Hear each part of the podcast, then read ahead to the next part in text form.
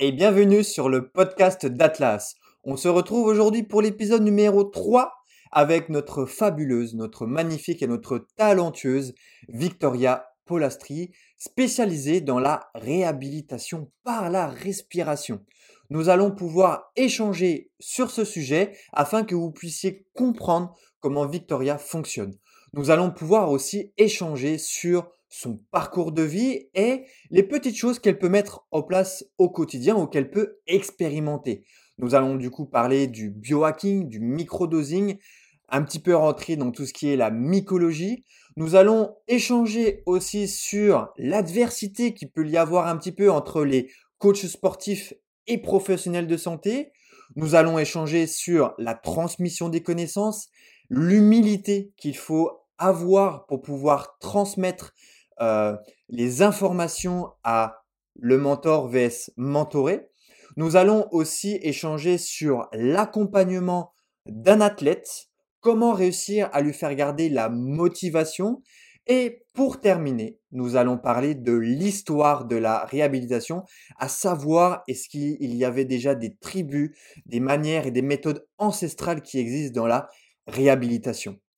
En tout cas, vraiment, un échange et des sujets qui sont passionnants. J'espère que tout comme moi, vous allez prendre plaisir à écouter notre échange sur ce podcast. Je vous souhaite une très bonne écoute. Merci. C'est bon? Ok, moi je pense que c'est parfait. Avec une qualité de son euh, hors norme. Non, mais attends, j'ai tout, j'ai la petite lumière à côté tout. À part que l'Airbnb, il est pourri et que du coup, le fond, il est dégueulasse. mais euh, mais j'ai pas trop le choix là-dessus. Euh, on, a, on attend de bouger. Ben là, après, à Londres, ça sera mieux, mais ici, c'est vraiment euh, chaotique. C'est dur de trouver des Airbnb à moins de 2000 euros. Et même à, même à 1500 euros, tu as des trucs vraiment pourris, donc ouais, c'est pas évident. Là, là tu es à Londres, c'est ça que tu m'as dit? Non, là, je suis encore aux Pays-Bas et ah début février, je pars à Londres. Après, je reste deux mois à Londres. Après, je reviens. Enfin, je suis pas à Londres même je suis dans la campagne, donc euh, ça va un peu mieux au niveau tarif, mais, mais euh, ouais, Londres, c'est, Londres, c'est inaccessible, c'est pas possible. Ah, tu je, fais un, je fais un stage en fait euh, avec un. Bah, je suis obligée avec l'école de faire un stage. Du coup, je fais un stage à Londres, parce que je voulais pas faire avec les partenaires de l'école, donc j'ai cherché moi un truc qui me, qui me convenait mieux. Et voilà, mais par contre, niveau financier, je pense que ça va être, ça va être compliqué. Pas trop le choix. Je te, présente quand même la personne qui est à côté de moi. Bah ouais, je me disais bien, il y avait quelqu'un que je connaissais pas. ouais, il s'appelle Malo, c'est euh, le, mon stagiaire, c'est ça. Ok, cool, super. T'es en stage depuis combien de temps?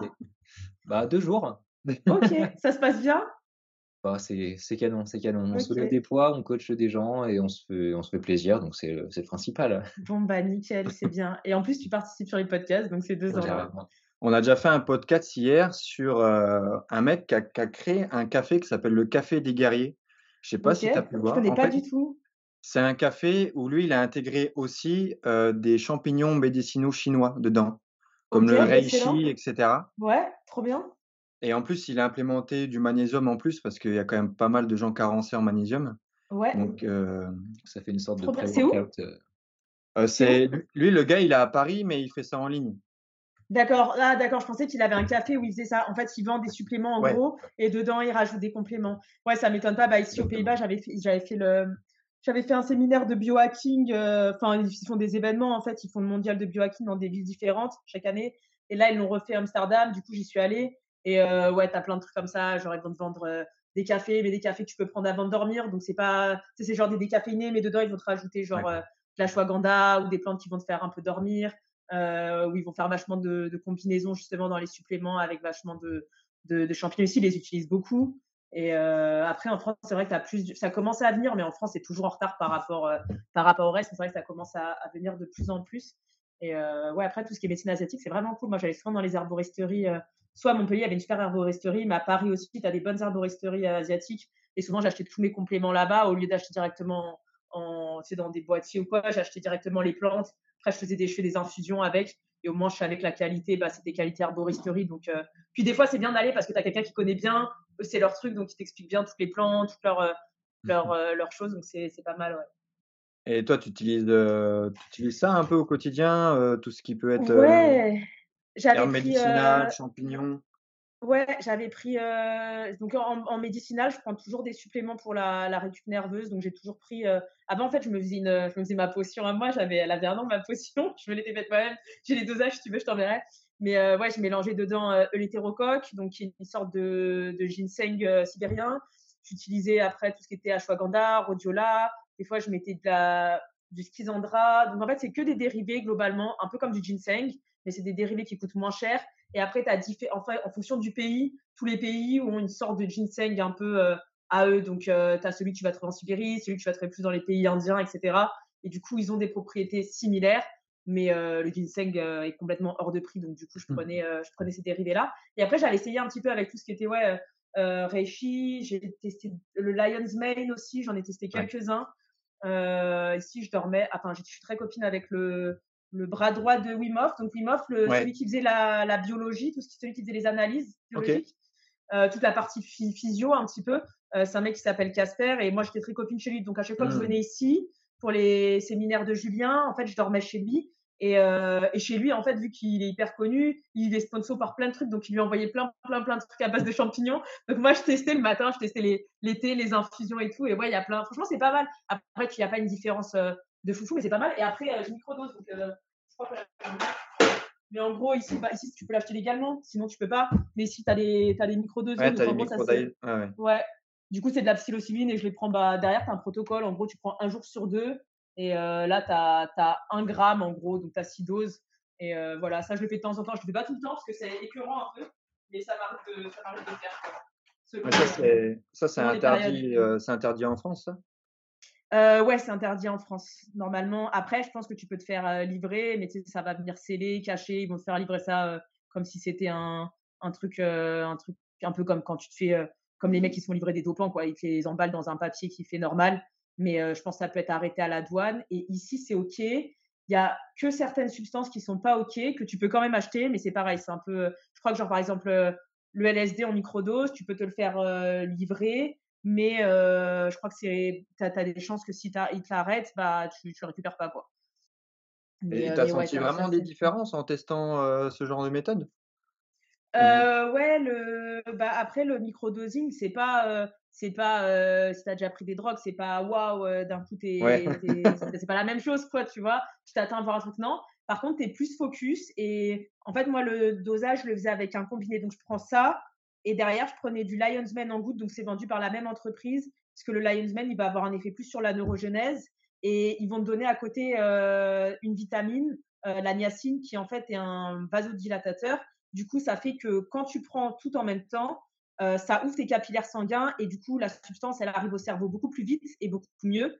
Donc, tu as l'effet de la niacine qui fait que tu as la peau qui devient toute rouge et qui, qui pique et tout. Donc, ça, tu le sens. Mais après, en soi-même, le produit, tu sens pas trop, juste tu sens que tu es dans une. Tu es concentré, mais tu es concentré différemment. Donc, quand tu as des gros, gros, gros trucs à faire, par exemple, du travail, et si tu es un peu genre, euh, ben moi je suis hyperactive, donc si tu as tendance à te disperser, ça t'aide à plus te, te, mmh. canaliser et moins partir dans tous les sens. Donc, c'est pas mal. Après, au bout, c'est vraiment écœurant. Et moi, mon corps, euh, quand j'en prenais, j'avais vraiment du. Pourtant, c'est tout petit, genre, c'est vraiment comme ça. Mais tu dois le mâcher, en fait. Tu peux pas juste l'avaler, tu dois le mâcher. Et ça a vraiment un goût, genre, euh, de terre, mais acide. Genre, euh, ouais, du coup, quand tu le prends le matin, en plus, il te demande de le prendre à jeun. Genre, mon corps, il le rejetait. Genre, vraiment, des fois, ça me donnait envie de vomir. Et je sentais que mon corps, comme, enfin, d'un côté, c'est une substance euh, qui, est, qui, est, toxique pour le corps à haute dose. Donc, je pense que mon mmh. corps, il le sentait, entre guillemets, et il le rejetait. Donc, euh, du coup, je le prends vraiment pas.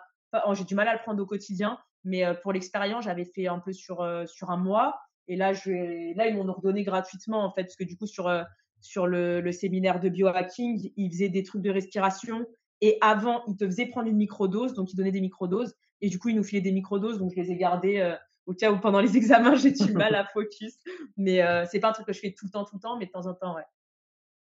Après, je sais qu'il y, a, différents champignons et en fait, selon le champignon, tu en as qui, qui, te font réagir euh, différemment. Donc, je sais que celui-ci, c'est pas celui qui est le mieux pour l'hyperactivité. Il y en a d'autres qui t'aident vraiment à être plus focus. Euh, là, ça me revient plus, c'était quoi, parce qu'il y en a tellement, mais, mais il y en a d'autres qui sont plus, plus adaptés. Ouais. Et tu as, déjà étudié un peu aussi, euh, moi j'ai vu ça avec euh, Matt Bouchard, tout ce qui est nootropique? Ouais, alors j'ai pas fait avec Matt Bouchard, mais par contre j'avais déjà fait un petit peu des, des j'avais déjà pris un peu des nootropiques classiques, mais après en général au lieu de les acheter, je prenais plus des, des, des, plantes justement et des suppléments qui t'aident à, qui t'aident à focus, tu vois. Et après, sinon, moi, de manière générale, j'ai plus, je prends plus des trucs qui soutiennent le, système nerveux. Donc, par exemple, tu as alpha-GPC, phosphatidylglycérine, c'est des compléments qui t'aident à stimuler le bon fonctionnement neural et à éviter la dégradation neurale. Donc, je prends plutôt ça que des trucs qui me, qui me, qui me focus. Je réagis peu, en fait, genre, c'est comme la caféine. Je très, je dégrade hyper vite au niveau du cerveau la caféine, donc je la sens jamais. Donc, je peux prendre 20 cafés par jour et avant de dormir, je vais dormir comme un bébé. Et du coup, bah, c'est pareil sur les nootropiques, j'ai du, je sens pas des, des effets de, de, fou non plus, quoi. Ok. Voilà. Belle introduction. parce que j'ai déjà commencé l'enregistrement. Je me eh dis, bah, c'est toujours intéressant de, de plonger dès qu'on est dans un sujet. On se dit, vas-y, on fonce. Mais voilà, déjà, je voulais te remercier d'être ici sur ce podcast. C'est bah, vraiment un grand honneur pour moi. Ça fait longtemps que je te suis. Moi, je m'en souviens, je t'ai connu via ben, Julien Pinault. Tu étais venu au séminaire à Nemesis où on avait fait des sessions Strongfit. Donc c'est là où, je t'avais connu parce que tu pouvais aussi faire les traductions en français quand il y mmh avait Richard. donc, donc depuis ce jour-là, c'est vrai que j'ai checké beaucoup sur les réseaux ce que tu faisais et c'est vrai que bah, tu as fait énormément de choses. quoi. C'est ça qui, est, qui est assez ouf. Tu as fait, bah, je sais que tu as commencé par un peu de journalisme, voire même beaucoup. Enfin, tu as fait même plusieurs corps de métier. Enfin, tu as étudié en tout cas dans plusieurs facs, etc., pour faire du coaching. Donc, j'ai vu que tu faisais aussi un peu de CrossFit euh, pour ensuite passer sur de la réhab et voir, je pense, euh, après tu nous en, tu diras mieux que nous, euh, passer sur aujourd'hui des études de kiné, peut-être pour avoir ce, ce, rôle de kiné pour que tu puisses te permettre peut-être de faire plus de choses que en simple, je fais de la réhab et voilà. donc, donc voilà, est-ce que peut-être pour les personnes qui ne te connaissent pas via ma communauté, tu pourrais te présenter tout simplement? Ouais, alors je m'appelle Victoria, j'ai 28 ans, je suis, comme tu dis, j'ai un, background hyper un peu, un, peu, un peu atypique et un peu complexe parce que je n'ai pas du tout commencé dans le milieu du sport, j'ai commencé plutôt dans un milieu politique, mmh. économique. ensuite, j'ai basculé sur de la sociologie. De la sociologie, j'ai basculé sur le journalisme. Entre-temps, j'ai eu des périodes où je suis allée euh, dans le sport. Euh, donc, en fait, j'avais arrêté la politique pour aller dans, un cursus euh, STAPS, mais, au Canada. Donc, au Canada, ça s'appelle kinésiologie, qui n'est pas la kinésiologie comme certains ici l'utilisent. C'est là-bas, kinésiologie, c'est un peu l'équivalent d'un, STAPS, quoi, globalement. Et, mais bon, entre-temps, je me suis blessée, j'étais anorexique, donc j'ai dû arrêter mes études dans le sport, j'ai dû repartir sur des études littéraires, donc je suis retournée vers du, de la sociologie et du journalisme. Et de là, j'ai guéri, enfin, entre guillemets, j'ai plus ou moins guéri suffisamment pour refaire euh, de la force et être en équipe de France euh, chez les juniors euh, en IPF. Et du coup, euh, bah, l'envie de reprendre le sport m'a a repris le dessus. À ce moment-là, j'étais avec un, j'avais un copain à Stade Toulouse et lui me disait, laisse tomber, à chaque fois que tu es en cours, tu fais que regarder des vidéos de sport au lieu d'être en train de faire tes, trucs de journaliste. Donc, il m'a dit, il faut que tu reprennes des études dans le sport. Du coup, j'ai intégré le BPGFs à Montpellier.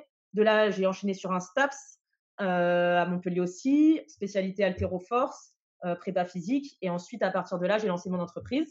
Et donc, j'avais l'hésitation entre enchaîner sur une école de kiné ou partir euh, ou lancer mon entreprise. Euh, et j'ai préféré lancer mon entreprise. Et ça se passait très bien, mais comme j'avais euh, bah, un peu la pression parentale et puis aussi le, le doute à un moment d'être bloqué, parce qu'il y avait beaucoup de formations en fait que je voulais faire. À chaque fois, on me disait non, parce que les formations étaient uniquement réservées au corps médical. Donc, ils allaient préférer un médecin à euh, un prépa physique, par exemple. Euh, donc, il y a certaines formations vachement axées sur le mouvement, le développement de l'enfant qui peuvent affecter l'athlète. Et ça, ils demandent toujours un diplôme médical. Donc, ils vont prendre une infirmière, mais ils vont pas prendre un prépa physique, ce que je trouve aberrant. Mais du coup, bah, j'avais peur que dans le futur, j'allais être bloquée. Pareil pour tout ce qui est thérapie manuelle. Si je voulais faire de la thérapie manuelle, impossible d'accéder à de la thérapie manuelle sur un truc un peu poussé sans. Donc, j'ai voulu, je me suis dit, allez, je pars sur les études de kiné à condition, donc ma condition c'était que j'arrive à maintenir l'entreprise. Donc même si je faisais l'entreprise à 50%, fallait que je voulais pas déconstruire ce que j'avais construit. Donc je me suis dit je vais me lancer et puis si à un moment ça rentre en conflit, j'arrêterai, euh, enfin je prendrai une décision. Mais pour le moment, j'ai réussi à manager avec des moments où bah, je peux être à fond et des moments où c'est un peu plus difficile, ah euh, surtout pour tout ce qui est euh, contenu, contenu sur les médias, sur les, sur les réseaux. Mais, mais ouais, c'était un, un, bon compromis. Donc, du coup, j'en suis arrivée à l'école de kiné. pas vraiment parce que j'ai envie de devenir kiné et je pense pas devenir kiné, mais parce que parce que c'était un peu une porte d'entrée nécessaire pour accéder à d'autres choses. C'est aussi une sécurité et aussi parce que j'aimerais vraiment enseigner à terme et j'avais peur que d'être bloqué dans l'enseignement sans, sans ce, sans ce background-là. Voilà. C'est un parcours un peu compliqué, mais voilà. Et oui, j'ai fait du crossfit, j'ai fait pas mal de choses. J'ai fait de la, du patinage artistique, j'ai fait de la pole dance. Ensuite, j'en suis arrivée à la musculation. De la musculation, je suis passée au crossfit, du crossfit à l'altéro, de l'altéro à la force. Et maintenant, je fais un petit mix entre force, bodybuilding, de temps en temps, un crossfit, ça me manque. Et puis un peu de, un peu de, strongman parfois et parfois un peu de, de calisthénique, enfin un peu, un peu streetlifting en ce moment. J'essaie de, je suis assez, assez varié, ouais. Parce que j'ai vu que tu faisais aussi beaucoup de compétitions en. Enfin, tu faisais en tout cas, je ne sais pas si c'est toujours l'actualité, mais en powerlifting. Et là, tu as, décidé de faire peut-être un peu plus de body en ce moment. Ouais. Alors, j'ai fait pas mal de compétitions. Donc, j'étais en équipe de France junior. Mmh. j'étais en moins de 52. Et après, bon, j'ai monté de poids. Je suis passée en open. En open, c'était compliqué. Et surtout, bah, j'ai toujours des douleurs récurrente au dos depuis, très, très, enfin, depuis que j'ai 18 ans. Donc, c'est quelque chose que j'essaie de manager euh, tant bien que mal. Donc, j'ai eu des périodes où ça allait très bien, des périodes où c'était plus compliqué. Et globalement, je m'adapte un petit peu. Donc, euh, je connais mes limites. Euh, je sais que la force, pour moi, c'est quelque chose qui est très, très, très, très problématique. J'adore ça. Donc, si je pouvais, je continuerais à faire des compétitions là-dedans. Mais je sais que je tiens, je tiens plusieurs blocs, mais je sais qu'au bout de certains blocs, je vais commencer à être un peu sur ma limite. Euh, si je fais pas mes riables. Le problème, c'est que je suis très, très peu disciplinée. Donc là, ça fait trois mois que j'ai pas fait ma riable. Je me maudis. C'est, comme on dit, le, le, le, cordonnier, c'est le, mal, le plus mal chaussé. Euh, c'est, ouais, en, en termes en fonction des périodes de rush. Quand je fais bien et que j'arrive à tout faire, j'arrive à bien encaisser la force. Mais si je fais que de la force, du renfort et que derrière, je fais rien pour, euh, pour faire un peu de, de variabilité de mouvement dans mon corps, je sais que mon corps, j'ai trop d'asymétrie en fait et mon corps, il le, le tolère pas du tout. Donc, du coup, c'est pour ça que je me mets des objectifs un peu body. Et de toute façon, je pense que pour, le, pour les pratiquants de force athlétique, euh, couper un petit peu les périodes de force, force, force, c'est important. Euh, même s'il y a des personnes qui font que de l'ultra spécifique, je pense quand même mmh. que, pas forcément pour la performance, mais au moins pour la santé, euh, alterner avec un peu de body, mais un body intelligent, parce que si tu fais ton body comme de la force, tu vas récréer les mêmes schémas. Donc, tu peux faire ton body avec du bilatéral en permanence, avec des squats, etc.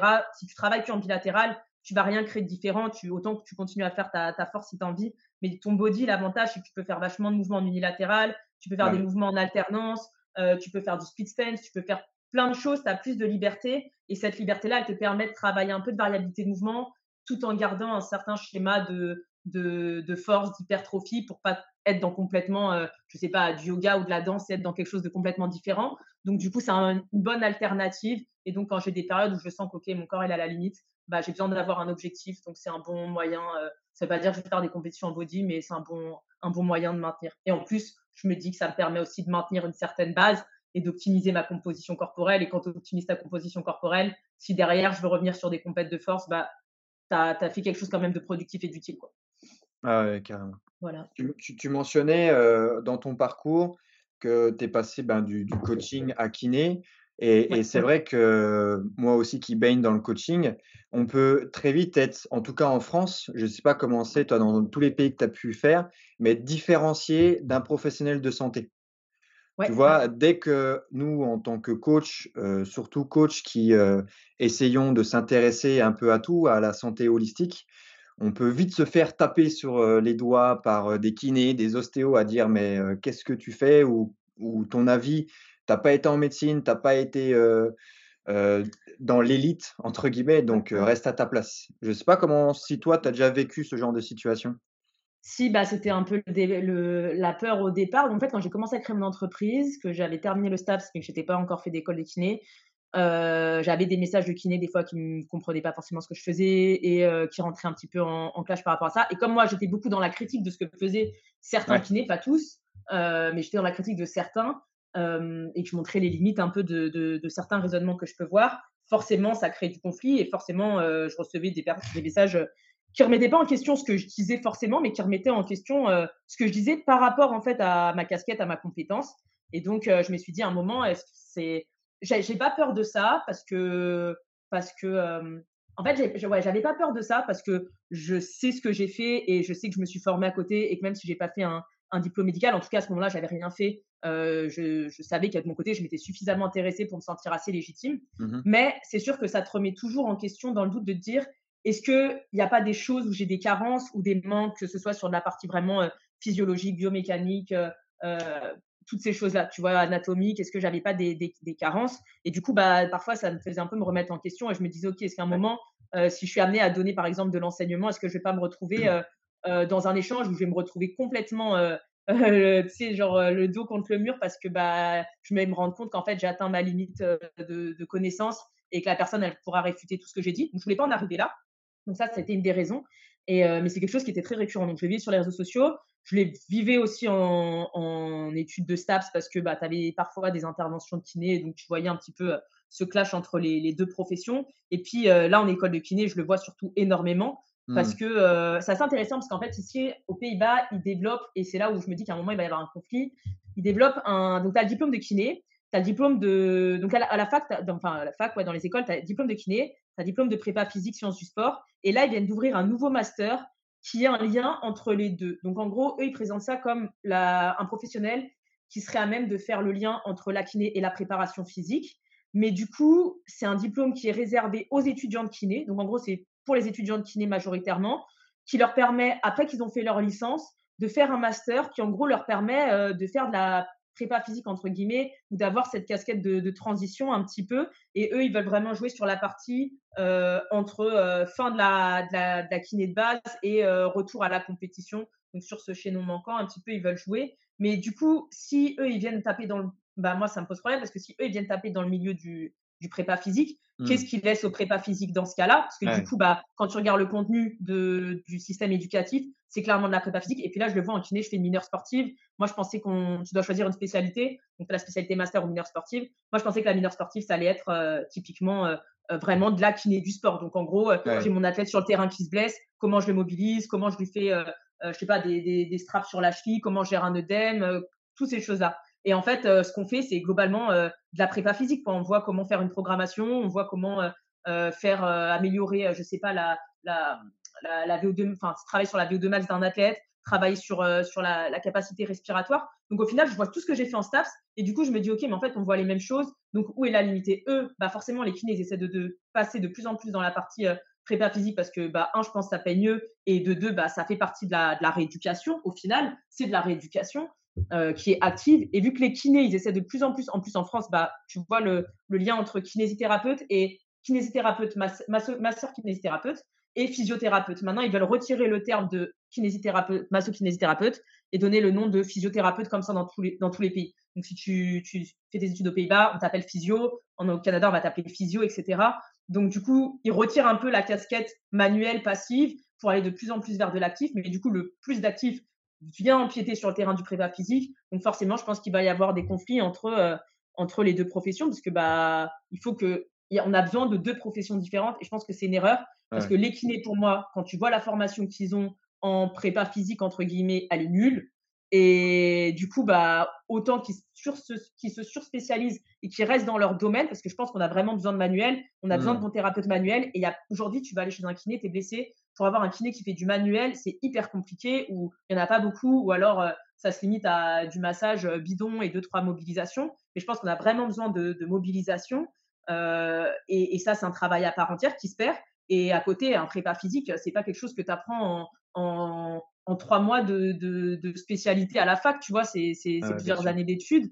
Donc, donc, je trouve ça dommage parce que je trouve que du coup, bah, en allant dans, dans cette généralisation des deux, un, je pense qu'il va y avoir un conflit entre les deux professions. Donc, euh, bah, les préparateurs physiques, ils vont se retrouver emmerdés parce que si c'est pris en charge par la Sécu, bah, il y a moins de gens qui vont aller voir un prépa physique. Ou alors, dans une équipe sportive, typiquement, au lieu de prendre un prépa physique et un kiné, ils vont prendre un kiné qui est prépa physique et euh, le prépa physique, il va aller voir ailleurs ou inversement. Et, je pense qu'en plus, on perd en spécificité dans, pour, le, pour le patient, en fait, pour l'athlète euh, qui a besoin des deux choses, qui a besoin de faire sa, sa rééduque active avec, avec de, la prépa, mais qui a aussi besoin certainement de, de manuel, tu vois. Ouais, ce qui peut être intéressant, c'est vraiment d'avoir ces deux corps de métier qui ont des ponts communs en termes de connaissances, peut-être les connaissances un peu holistiques, systémiques sur le corps humain, mais une fois qu'on va peut-être aller chercher des choses un peu plus spécifiques, bah, chacun a son ultra spécialité mmh. et au final, on n'est plus le concurrent de l'autre. Ça, je vois aussi beaucoup ça dans le coaching, c'est que tous les coachs, ils se tirent un peu la bourre pour avoir des clients ou autres. Mais si on s'oriente tous sur des spécialités différentes, même moi, demain, j'ai quelqu'un qui va me voir parce que il veut faire, je sais pas moi, même de la perte de poids et puis que moi, je me rends compte, ce qui m'anime beaucoup, c'est peut-être plus la remise en forme ou gagner en muscle. Je dis vraiment un exemple tout bête. Hein. Bah, il faut pas avoir, il faut avoir cette humilité de se dire, je connais quelqu'un qui va certainement mieux le faire que moi, et du coup, je te, je t'envoie et je te renvoie vers lui. Et lui, aussi, s'il comprend ça, il va pouvoir t'amener, parce que si demain il a quelqu'un qui veut juste se remettre en forme, et lui ça n'intéresse pas, il veut que tout le monde perde 30 kilos, bah, il va dire, bah, va voir Victor, quoi. Bien sûr. Donc, bah, ça, je suis complètement d'accord avec toi. Et en plus, je pense que comme tu dis, l'échange, il est important. Donc, je ne dis pas qu'il faut qu'il n'y ait pas d'échange. Ça, je mmh. suis d'accord avec toi. Il faut qu'il y ait un échange. Et pour avoir de l'échange, il faut que les deux se comprennent. Donc, il faut que le prépa physique, il ait un minimum de connaissances euh, prophylactiques ou un peu dans le milieu euh, de, la kinésithérapie pour comprendre ce que va faire euh, le kiné et inversement pour que le kiné puisse comprendre.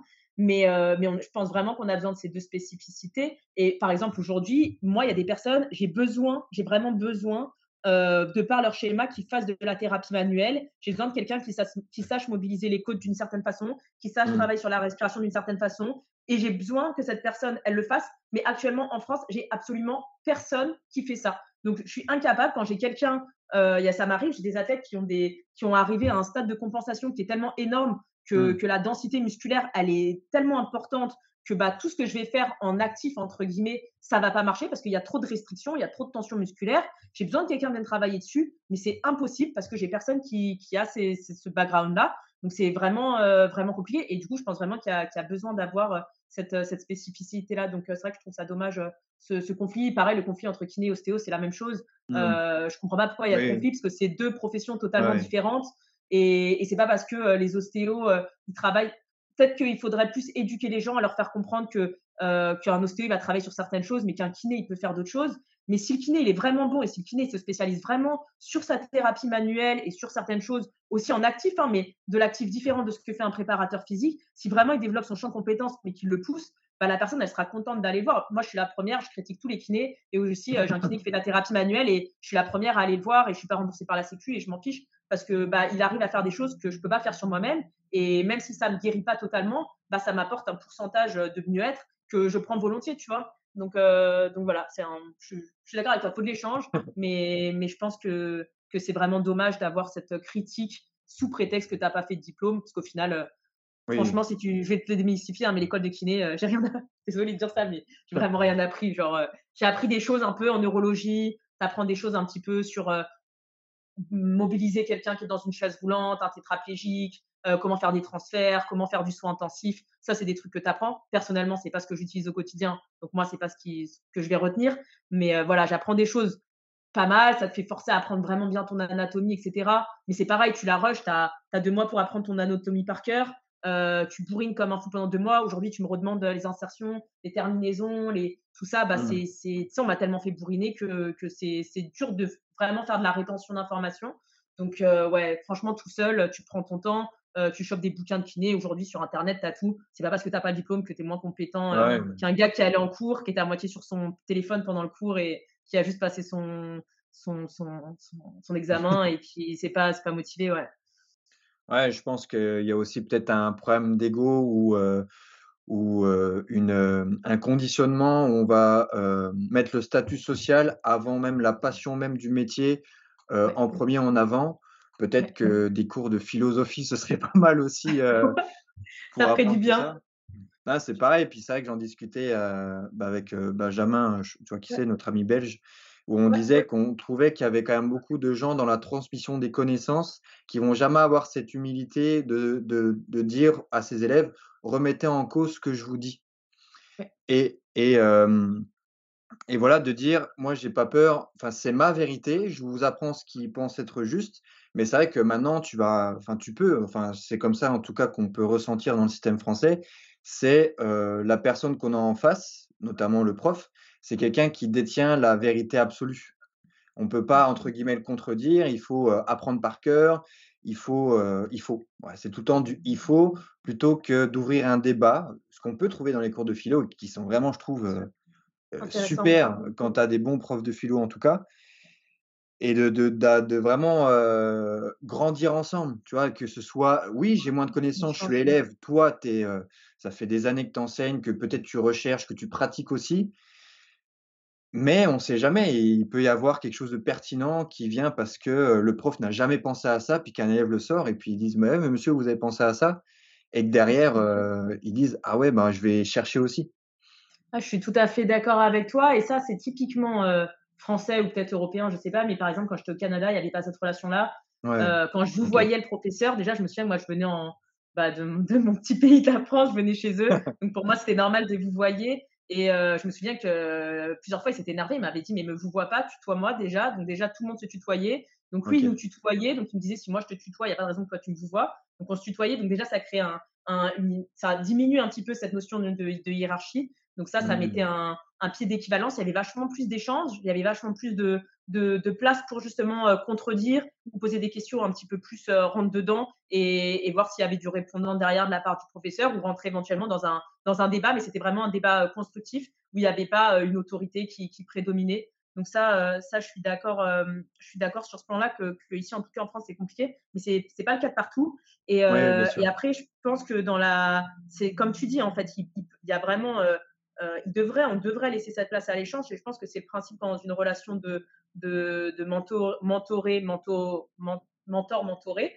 Euh, parce que je pense que la personne qui va faire, en tout cas, peut-être pas tout le monde, mais je pense que la personne qui va faire du mentoring, qui va être le mentor, euh, elle a certes à gagner bon, de l'argent parce qu'elle va facturer son enseignement, mais je pense qu'au-delà de l'argent, ce qui est intéressant dans le fait de mentorer quelqu'un, c'est que la personne, elle va te pousser à réfléchir elle va te pousser à structurer ta, pensée, elle va te pousser à, vraiment affiner à fond ta réflexion et elle va te poser des questions que toi, tu ne vas pas forcément te poser. quand toi, tu es tout seul avec ta, réflexion, tu vas analyser les choses d'une façon et du coup, tu vas pas forcément avoir certaines interrogations parce que tu vas avoir un raisonnement. Ton raisonnement, il va t'enfermer et tu vas voir, euh, tu vas créer ta, vérité dans, ce raisonnement. Mais quelqu'un de l'extérieur, il peut avoir un raisonnement tout à fait différent et observer les choses différemment, peut-être avoir un blocage et dire bah attends là je comprends pas dans ton dans ton mode de réflexion euh, là, moi, euh, pour moi, ça fait pas sens ou j'aurais pensé différemment. Et du coup, il t'ouvre une porte de, réflexion que toi, tu n'aurais jamais trouvé tout seul parce que bah, tu es enfermé dans ta. Dans, parce que tu as créé ça et tu as construit ta vérité. Et ça, c'est super intéressant. Et du coup, même si la personne en face, elle a peut-être pas les compétences et elle a peut-être pas euh, la, même, euh, la même éducation que toi ou le même, voilà, la même expertise, elle va peut-être justement avoir le regard du débutant qui se pose plein, plein, plein, plein, plein de questions et plein de questions qui sont super chiantes que toi, tu n'as pas envie de te poser parce que bah, tu as déjà construit ta, ta logique et c'est rassurant d'avoir une logique dans ta, dans ta manière d'analyser. Donc, typiquement, euh, demain, je vois ton cas, tu m'envoies une photo, je vais te regarder. Moi, parce que j'ai une, certaine expertise et que j'ai fait certaines formations, je vais regarder ça, ça, ça, ça, ça.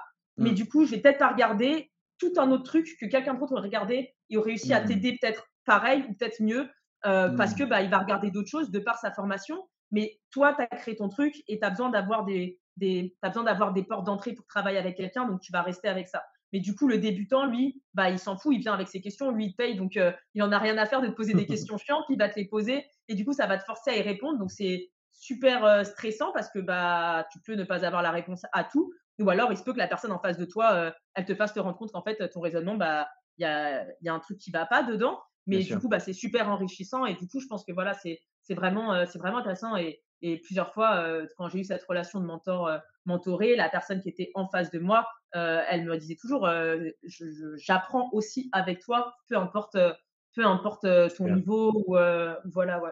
Donc ça, je pense que c'est important de se, le rappeler et de ne pas hésiter. Enfin, c'est pour ça que j'aimerais bien faire des, des mentorings un jour. Ça me stresse parce que c'est c'est comme quand tu vas à un séminaire et que tu donnes un séminaire, tu sais, tu sais jamais en face de toi qui tu vas avoir.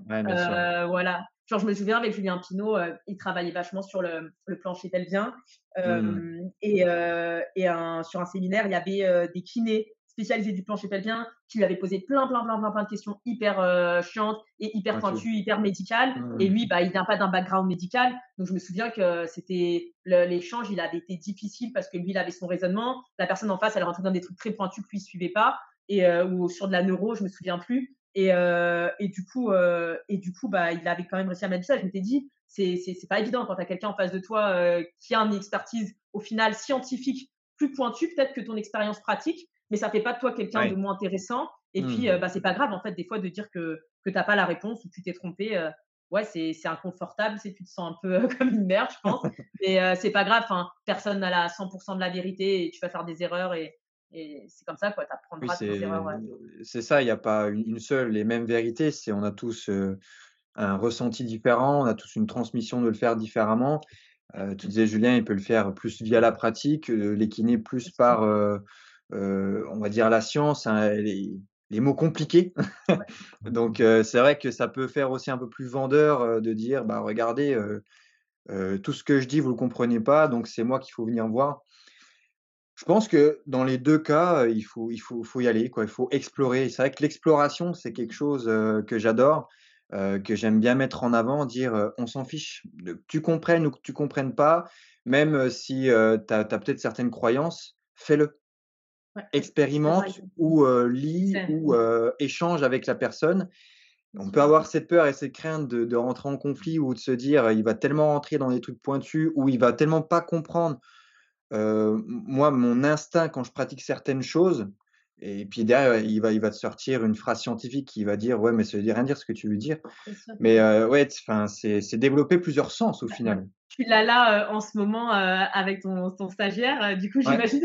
Faut pas. Non, c'est vrai. Je, enfin, je suis complètement d'accord avec toi. Faut pas hésiter à, à, poser des questions, à explorer des choses, à aller s'intéresser et, et, à créer ta propre ta, ta propre vision et ta propre ta propre expertise, quoi, même si c'est, euh, même si ça rentre en contradiction avec ce que va dire un, quelqu'un qui, qui, est plus expert, ou même si euh, c'est quelque chose qui sort complètement euh, de, de, du commun, bah, c'est pas grave, en fait. Il faut essayer. Et puis, mmh de toute façon, tu vas jamais, tu vas commencer avec quelque chose, tu vas commencer avec un modèle. De ce modèle-là, tu vas diverger, tu vas retirer des choses, tu vas en rajouter, et puis au final, tu vas te retrouver avec un mélange de plein de trucs.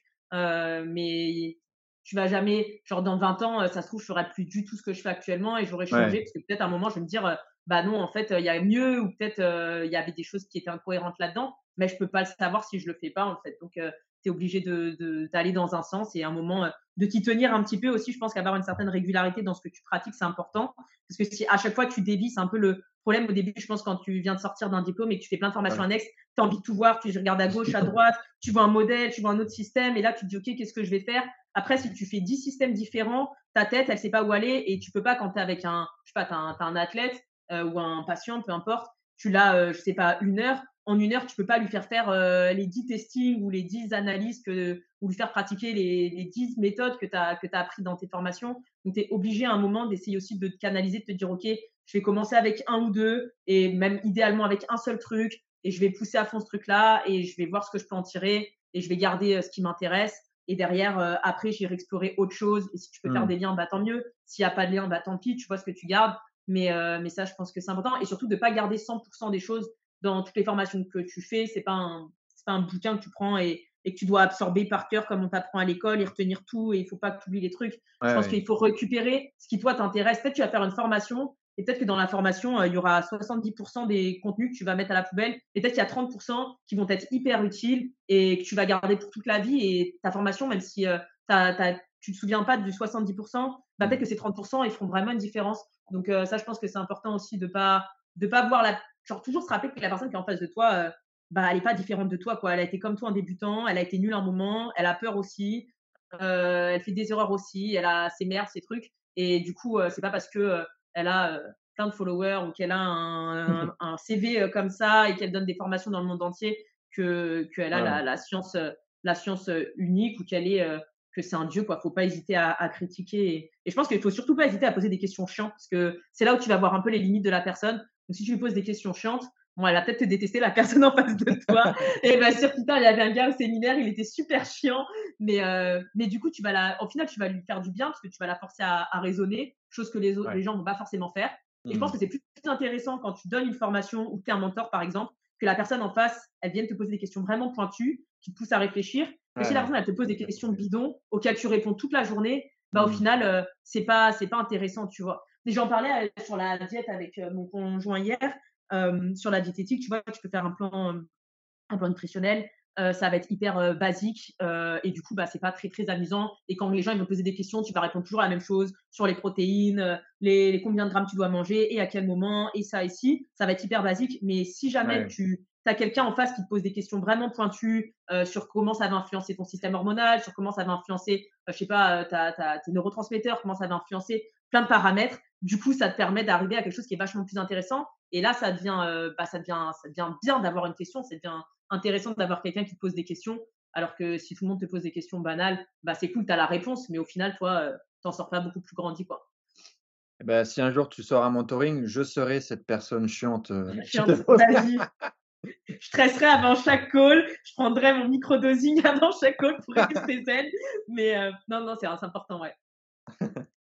Bah, c'est top. bah, moi, je, vois que toi, tu traites quand même plein de sujets de manière holistique. Tu t'intéresses au cycle menstruel, à l'alimentation, au système nerveux, aux hormones, à tout ce qui peut être attrait à la santé. Mais du coup, en termes de spécialité, voire même d'ultra spécialité, bah, aujourd'hui, on te connaît pour faire énormément de réhab. Est-ce que c'est vraiment ce point-là où tu as envie, toi, d'être, de, de, d'être, ouais, carrément Ouais, ah, c'est compliqué parce que je suis, euh, je pense vraiment, je suis hyper active. Du coup, j'ai envie de faire plein de trucs différents. Donc, j'ai du mal à me canaliser. Donc, tout ce que je dis, il faut que je me l'applique à moi-même. C'est le plus gros problème. Mais non, ouais, je pense que vraiment, ce que, ce que je veux, c'est vraiment, euh, c'est vraiment l'ARIA parce que c'est, je pense, le domaine le plus. Des parfois, je me déteste d'avoir choisi cette branche. Je me dis que si j'étais partie sur de la nutrition, chose que je voulais faire à la base, ce serait beaucoup plus simple parce que bah, tu as beaucoup plus de tu as beaucoup plus de sécurité dans ce que tu fais. Tu mets un input au niveau de la nutrition et tu sais que le corps il va réagir d'une certaine façon. S'il y a une déficience dans un, dans un, dans une, je sais pas, un, minéral, une vitamine ou quelque chose, tu vas mmh. rajouter un aliment qui va apporter ça. Tu vas corriger euh, l'absorption intestinale et puis tu vas réussir à avoir euh, quelque chose qui va apparaître sur ta prise de sang et sur le physique de l'individu. Donc c'est vachement rassurant. Tu as des clés. La RIAB, euh, tu as tout qui rentre au milieu. Tu as le stress, tu as l'aspect psychologique, tu as bien sûr la, ce que va faire la personne, quand tu es en ligne, l'exécution de la personne qui est hyper chiante quand tu travailles sur la respiration. Tu as plein, plein, plein, plein de paramètres qui rentrent en compte. Et il y a plein de choses sur lesquelles tu peux travailler. Tu peux travailler sur la partie respiratoire, sur la partie posturale, sur la partie neuro, sur la partie musculaire, sur la partie euh, purement bioméca euh, euh, structurelle. Donc en fait, du coup, tu as tellement de choses sur lesquelles travailler et tellement peu de temps que du coup, ça devient hyper chiant. Et donc, bah forcément, les résultats sont pas aussi flagrants ou aussi, mmh aussi, aussi rassurant. Donc, tu, tu mets une, un input, mais dans ta tête, tu ne sais pas si l'input il va donner vraiment un output ou pas. Mmh, tu dis, mmh. OK, cette personne, elle a besoin de ça, mais comment la personne, elle va accepter ça? Est-ce que son corps, il va réussir à reproduire ce que je veux faire? Et ensuite, est-ce que ça va être suffisant pour corriger un petit peu le, le, symptôme qui est la douleur? Ça va, être, ça va être suffisant? Tu le sais jamais. Donc, du coup, c'est quelque chose dans lequel je veux vraiment me spécialiser parce que bah, je sais que tout le monde a besoin de ça. On est tous foutus. Moi-même, je suis la première. Donc, mon objectif, ça a toujours été de réussir à me soigner moi-même. Euh, chose qui est compliquée parce que je pense que, pour certaines personnes, il n'y a pas que la RIAB, il y a d'autres facteurs. Il faut plusieurs thérapeutes. Donc, c'est pour ça que de la thérapie manuelle. Dans mon cas, je pense que par exemple, il faut que je travaille avec un occlusodontiste. Euh, il faut que je travaille sur ma vision. Enfin, j'ai pas mal de. Il faut que je travaille sur mon trauma. Donc, je pense qu'il y a pas mal de, facteurs qui rentrent en compte. Mais, euh, je veux arriver à, au moins moi être capable de gérer vraiment toute la partie physique et derrière de pouvoir rediriger quand il y a des, d'autres euh, problématiques vers d'autres experts. Mais j'aimerais être à même de, me spécialiser dans ça. Et surtout, c'est un truc qui, en tant qu'hyperactive, est super parce que euh, tu n'as jamais fini d'apprendre. Genre avec la RIAB, tu n'as jamais, jamais fini d'apprendre. Tu t'es jamais expert. Genre aujourd'hui, je me considère toujours hyper débutante et il y a tellement de choses à savoir et il y a tellement de manières de jouer sur euh, globalement la douleur ou euh, la santé d'un individu au sens large que mmh je finirai jamais de me lasser. Je pourrais apprendre la respiration par cœur. Derrière, je peux aller faire de la neurologie et pousser la neurologie à fond. Derrière, je peux aller travailler sur, euh, euh, je sais pas, le développement de l'enfant. Derrière, je peux aller travailler sur tout ce qui va être vraiment, euh, euh en, anglais, on appelle ça arthrokinématique, mais tout ce qui va être au niveau articulaire un petit peu. Derrière, je peux aller faire de la thérapie manuelle. tu peux faire tellement de choses que du coup, tu t'ennuies jamais. Et si tu es quelqu'un qui a toujours besoin d'apprendre, d'apprendre, d'apprendre, et que tu as tendance à, en tout cas, moi, c'est mon profil, c'est-à-dire que je vais faire à fond un truc, par exemple, la politique, bah, je vais apprendre par cœur euh, tout sur la Seconde Guerre mondiale, je sais pas. Mais une fois que j'ai appris tout sur la Seconde Guerre mondiale en histoire, bah, j'ai tout appris au final, je connais tout et tu peux toujours apprendre plus de trucs. Mais globalement, tu as l'impression d'avoir atteint la limite, tu vois. La nutrition, euh, si tu restes sur la nutrition de base, c'est pareil. Si tu pousses, là, ça devient plus intéressant. Mais tu as certains domaines où, en gros, tu as un moment, tu as l'impression d'avoir fait le tour de la question. Et avec la RIAP, tu n'as jamais l'impression d'avoir fait le tour de la question parce qu'il y a tellement de, de, choses différentes que du coup, euh, du coup, bah, c'est un endroit où ouais, je m'éclate parce que bah, je peux toujours amener euh, des choses différentes, etc.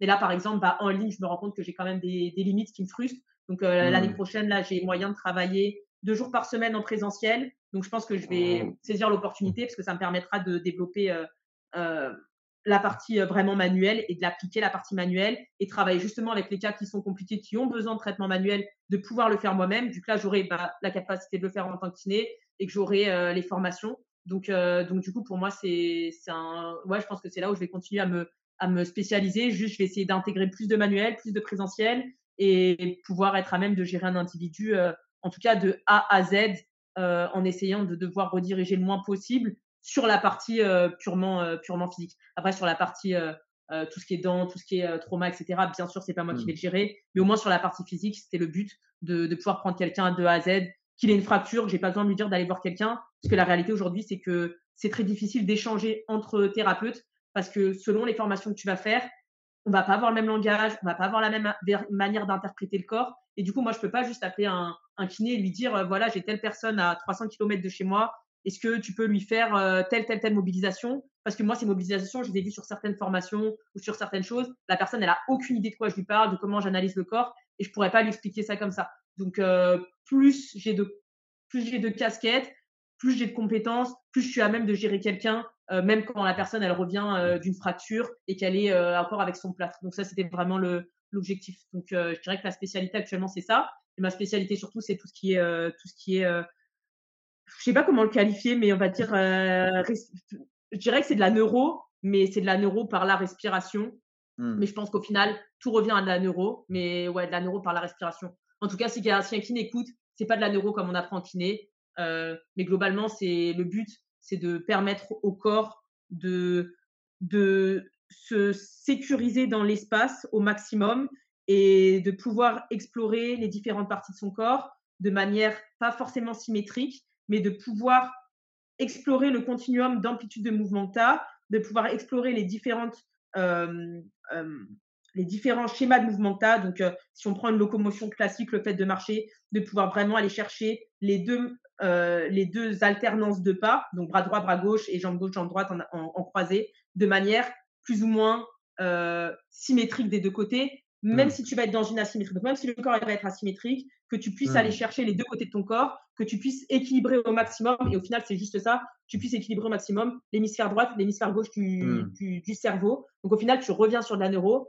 mais t'entres dans la partie neuro par la respiration. Globalement, c'est ça. Et tu utilises quoi, ça, par rapport à la respiration euh, et Qui t'a inspiré, toi, en tant que formateur, ou euh, qui, qui vont chercher cette respiration en même temps que la posture?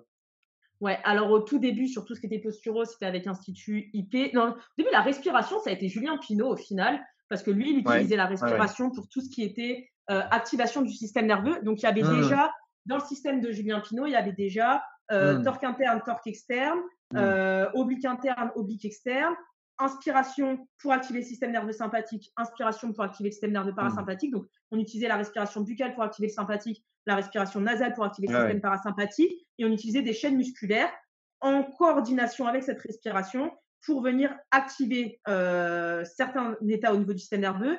Et l'état du système nerveux allait influencer la chaîne musculaire. Donc, la chaîne du torque externe, qui est associée au système nerveux sympathique, était une chaîne en extension, un petit peu comme tu peux retrouver, euh, pour ceux qui ont fait les réflexes archaïques, euh, le, le, le, pattern d'extension avec le moro, exactement. Mmh. Et à l'inverse, euh, le système parasympathique avec cette flexion, ce recroquevillement que tu vas avoir et, euh, et toute la chaîne musculaire avec euh, les obliques internes, les pecs, etc.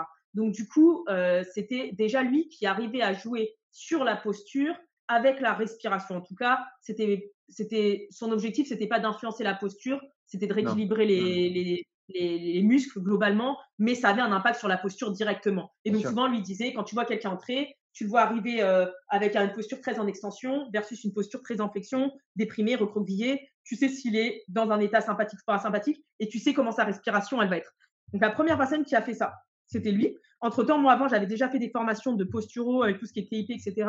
Donc, j'avais pu explorer un petit peu tout ce qui était réflexe archaïque. Donc, déjà, quand Julien, il me parlait, j'arrivais à faire des liens avec euh, la posture de l'enfant.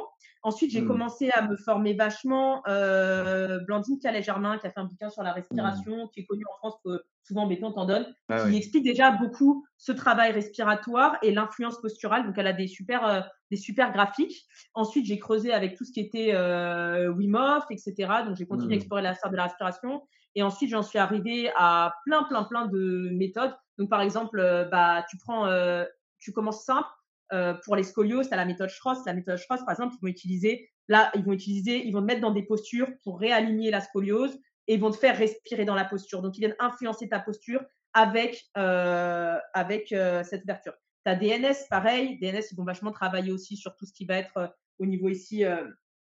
Enfin, les powerlifters, ils vont parler de bracing, mais c'est pas vraiment le bracing, mais tout ce qui va être stabilisation de la cage thoracique, de la sangle abdominale, de la sangle lombaire, avec un travail respiratoire. Et ils vont intégrer aussi tout ce qui est développement de l'enfant. Donc, c'était déjà des liens qui commencent à travailler sur la posture avec cette respiration. Et ensuite, j'en suis arrivée avec tout ce qui était euh, PRI, tout ce qui est euh, euh, travail euh, de respiration posturale. Donc, ça, c'est un institut qui travaille vachement sur ça. Et ensuite, voilà, j'ai fait ma je pense, dans tout ça.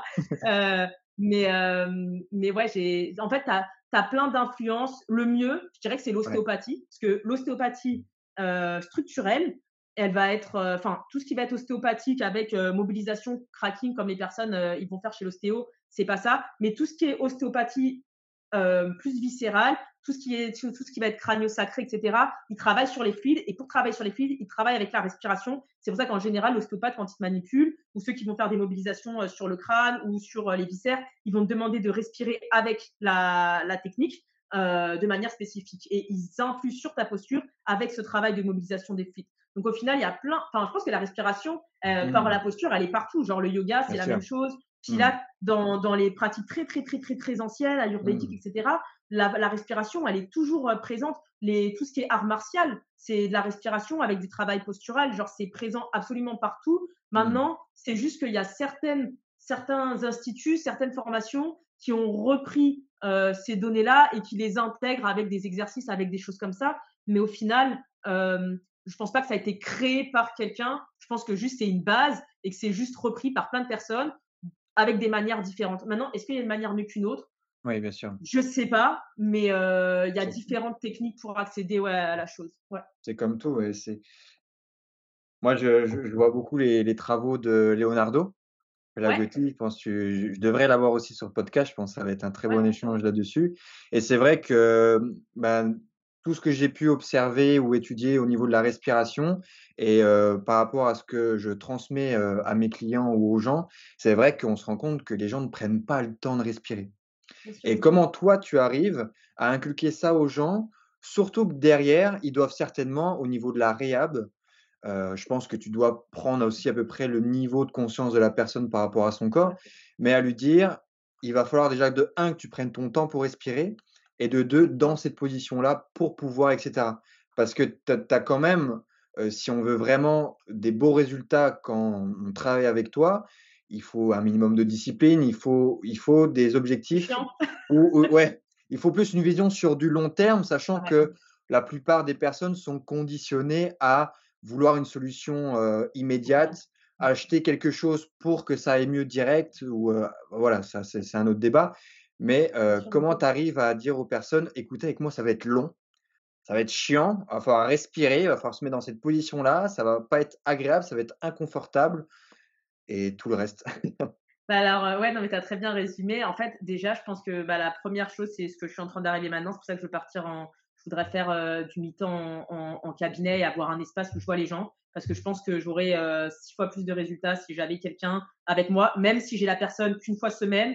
Mais mmh. une fois semaine, je lui fais faire les exercices avec moi. Je suis là mmh. pour lui donner des feedbacks kinesthésiques, pour la regarder, pour lui donner. En fait, la, ce qui est compliqué, c'est que comme tu dis, la plupart des personnes, elles vivent dans un état d'hyperactivation euh, musculaire, même s'il y a des personnes qui disent ah, j'ai une faiblesse musculaire à tel endroit et j'ai telle, telle zone qui est faible, de manière générale, ils vivent dans un état d'hyperactivation où ils sont toujours en train de chercher à forcer et tu vas les mettre dans un exercice de relaxation et ils vont se crisper et ils vont chercher à mettre de la force. Genre, ça m'est arrivé euh, de faire des ouais, exercices ouais, ouais. Euh, où il faut se relâcher, mais la personne, elle me dit oh, je crampe, euh, j'ai l'impression que je vais me déchirer la, je sais pas, l'adducteur. Genre, je dis mais non, mais en fait, tu es censé te relâcher si tu es dans cet état de tension, c'est qu'il y a quelque chose que tu fais pas correctement.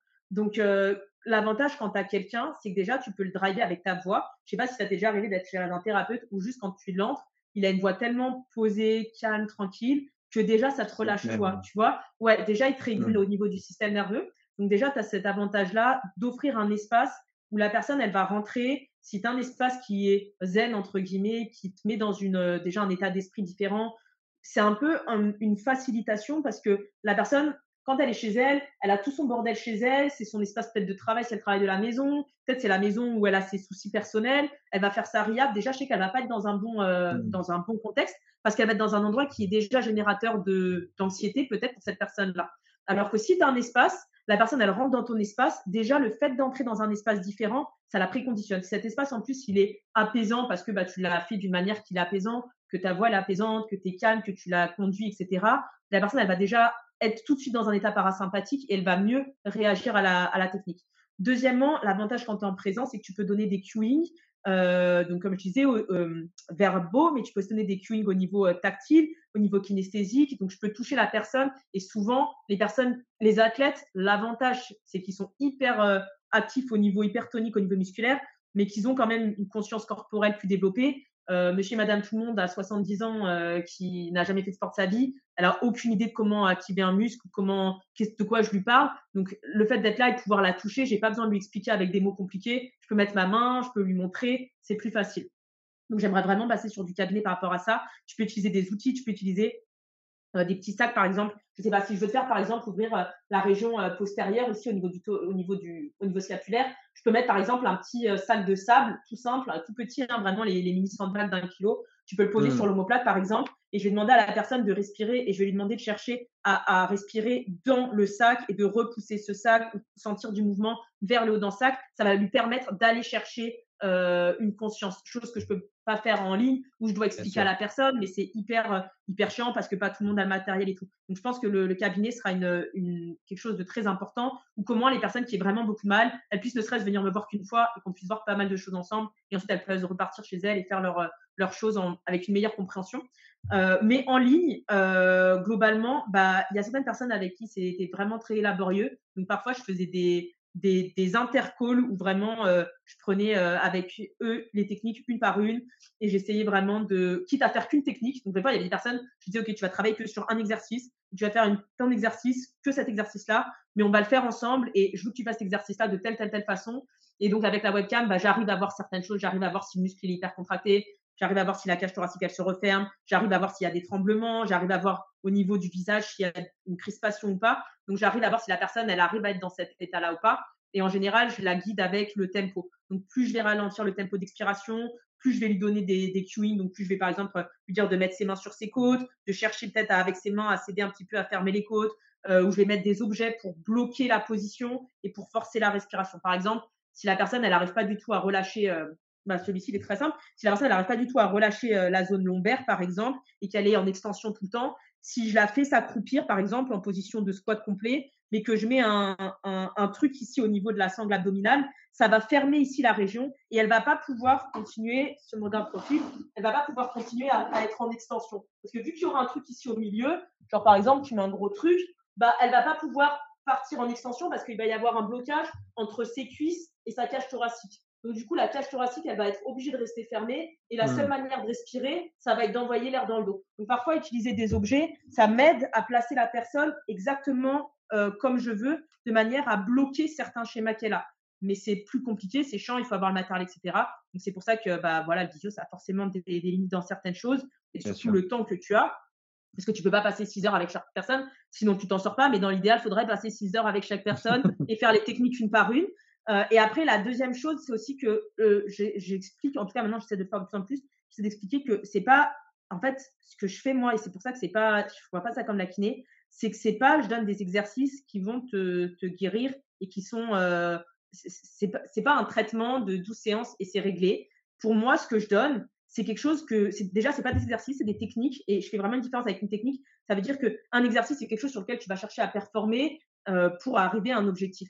La technique, c'est quelque chose qui va t'aider à simplement euh, explorer un schéma différent dans ton corps, donner des, des informations, des afférences à ton cerveau différentes pour avoir un output qui va être différent. Et c'est une technique, ça veut dire qu'elle va juste elle va te, te repositionner, elle va te donner des sensations différentes pour t'explorer l'espace différemment. Mais c'est pas quelque chose sur lequel tu vas devoir performer. Donc déjà, il faut pas le voir comme euh, le but, ça va être de, de PR euh, sur l'exercice ou de mettre plus de charge ou Mmh. de sentir plus ma jambe et de cramper ou d'avoir des courbatures. C'est pas du tout ça, ça le but. Le but, c'est d'arriver à se relâcher au maximum, d'avoir des, d'avoir certaines choses qui vont se produire. Donc par exemple, moi, mon exercice, le but, ça va être d'arriver à faire que tu arrives à respirer sans avoir les côtes qui partent en extension. Donc avoir une bonne expiration et à partir d'une bonne expiration, réussir à bien réinspirer sans repartir en extension. Le but, ça va être par exemple, si tu es hyper antériorisé avec tes épaules, d'arriver à amener de l'air dans cette région thoracique sans pour autant euh, compenser avec le cou ou avec la nuque ou avec euh, les, les, les SCM ici. Donc, c'est vraiment des techniques. Et c'est des techniques pour moi qui vont te servir pour toute la vie. Et ça, c'est peut-être ce qui est le plus chiant pour les gens à comprendre, c'est que de pas par ce que tu fais, par tes activités, par ton schéma postural, par ta génétique, par ta structure, tu vas avoir tendance à revenir dans ton schéma en permanence, en permanence, en permanence, parce qu'il y a des forces qui agissent sur ton corps en permanence, contre lesquelles tu essaies de lutter pour pour pas te faire écraser par la gravité. Et comme tu n'es pas parfaitement symétrique, tu vas toujours tendance à réavoir un schéma. Tu peux essayer de voir, euh, il y a plusieurs trucs par exemple que tu peux voir, mais par exemple, tu peux le voir, si tu te mets assis, est-ce que c'est plus facile pour toi de te mettre assis avec les jambes vers la gauche et le buste vers la droite? Est-ce que ça, ça paraît plus naturel? Ou est-ce que par exemple, ça, ça paraît plus naturel si tu dois travailler? Donc, tu as certaines personnes, elles vont toujours se mettre dans un schéma naturellement. Pareil, quand elles vont dormir, si, tu, si tu dors sur le côté, euh, est-ce que tu vas avoir tendance à avoir plutôt ton genou droit vers l'avant ton genou gauche vers l'avant Si tu dors sur le côté, genre est-ce que ta jambe gauche, elle va être plus en avant ou est-ce que c'est ta jambe droite qui va être plus en avant quand tu es sur le côté? Donc, tu as pas mal de schémas comme ça, comment tu vas te tenir debout. Est-ce que tu vas tenir plutôt en appui sur ta jambe droite est-ce que tu vas tenir plutôt en appui sur ta jambe gauche? Donc, tu as plusieurs schémas comme ça euh, qui sont des schémas naturels que tu vas répéter au quotidien, au quotidien, au quotidien, tout le temps, parce que tu as des asymétries. Et, et, et ça, c'est des choses qui vont être tout le temps là. Donc, si tu vois les exercices et que juste, tu vois ça comme des exercices et tu dis, je vais juste faire mes exercices pendant, euh, je sais pas, euh, mettons même, tu es hyper généreux, tu me dis, allez, je l'ai fait pendant trois mois non-stop, et qu'après, tu t'arrêtes, bah, peut-être ça va tenir, euh, je sais pas, quatre, cinq mois, mais tu vas revenir petit à petit vers tes asymétries si tu continues pas de temps en temps de donner un input différent à ton corps. Parce que ton cerveau, il va continuer à toujours venir chercher à stimuler euh, les, les hémisphères dans lesquels il a sa préférence. Donc, il faut qu'on ait stimulé l'autre hémisphère de temps en temps. Et ça, c'est très important. Et du coup, c'est pour ça que c'est des techniques à maintenir toute la vie. C'est vraiment pour moi, c'est comme, je sais pas, à te laver les dents. Tu vas pas dire, je me lave les dents pendant deux mois et après j'arrête parce que bah, tu vas avoir des caries. Désolé, mais c'est comme ça. Tu peux essayer, mais voilà, c'est comme tu vas pas te laver deux mois et t'arrêtes. Tu vas pas faire du sport pendant deux mois et ensuite t'arrêtes. Bah ouais, tu vas perdre toute ta musculature. Bah c'est pareil pour le corps. Si tu fais tes, tes, tes, tes techniques et tu dis que c'est des exercices et que tu les fais pendant deux mois et t'arrêtes, bah je suis désolée, mais tu vas perdre tous les bienfaits que tu as eu parce que bah tu vas recréer des, des, ouais, bien sûr. des, des, des, des tu vas recréer, tu vas, en fait, tu vas juste revenir dans ton biais de préférence et ce biais de préférence, il va créer des usures, tout simplement. Euh, alors que si tu continues de faire tes techniques, et ça ne veut pas dire faire 15 000 exercices par jour, mais au moins faire un ou deux exercices, euh, une fois tous les deux jours, de temps en temps, je te donnais même ne serait-ce que 10 minutes dans ta journée, bah, c'est chiant, tu te dis c'est 10 minutes, mais au final, c'est vraiment, je pense, de, c'est vraiment, je pense, de, la fainéantise parce que bah, la, laver les dents, tu vas pas oublier de le faire, te doucher, tu vas pas oublier de le faire, euh, aller à ta salle de sport euh, parce que bah, tu aimes bien te sentir bien dans ton corps et avoir de la musculature, bah, tu vas pas arrêter de le faire.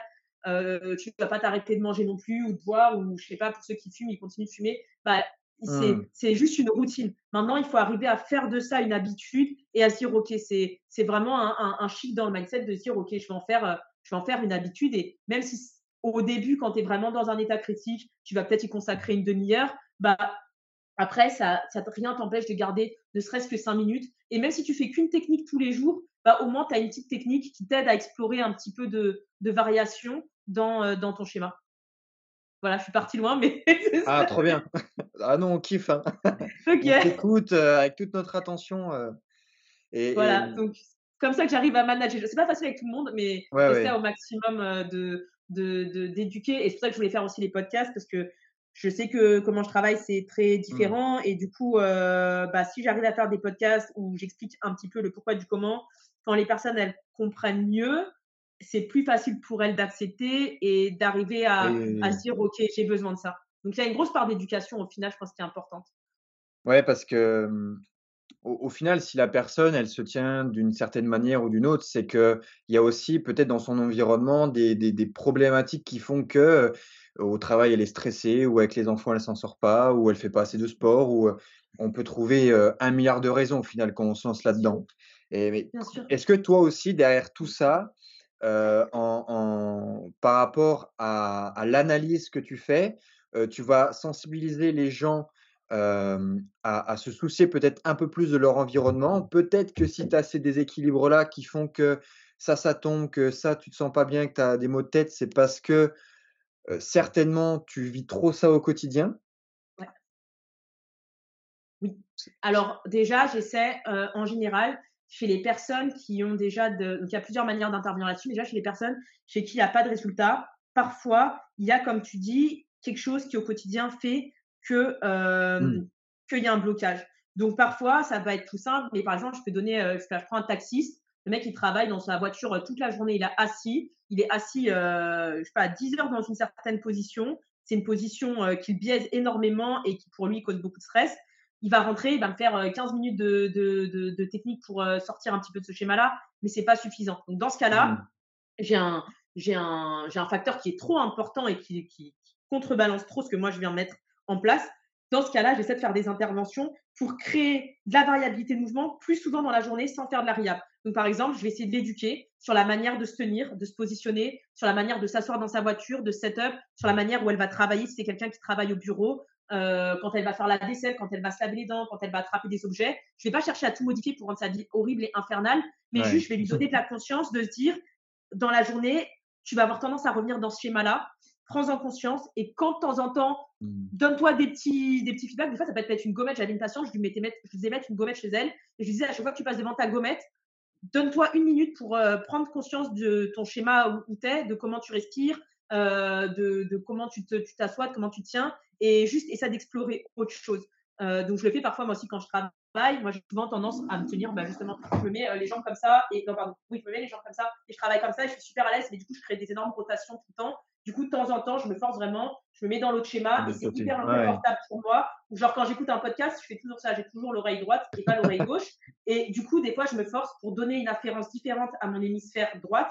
Au lieu d'écouter avec l'oreille droite, j'écoute qu'avec l'oreille gauche et ça, mmh. vient, ça vient stimuler mon hémisphère droite. Mmh. Euh, pareil, quand je marche, si je marche avec Flo, par exemple, mon conjoint, euh, souvent, je lui demande de se tenir à ma gauche de manière à ce que moi, je regarde mon côté gauche et que je prenne conscience de l'espace visuel gauche que j'ai et que je marche d'une certaine manière. Parce que souvent, j'ai tendance à prendre conscience beaucoup de mon schéma visuel droit. Donc, je regarde beaucoup ce qui est sur ma droite, mais je regarde pas assez ce qui est sur ma gauche.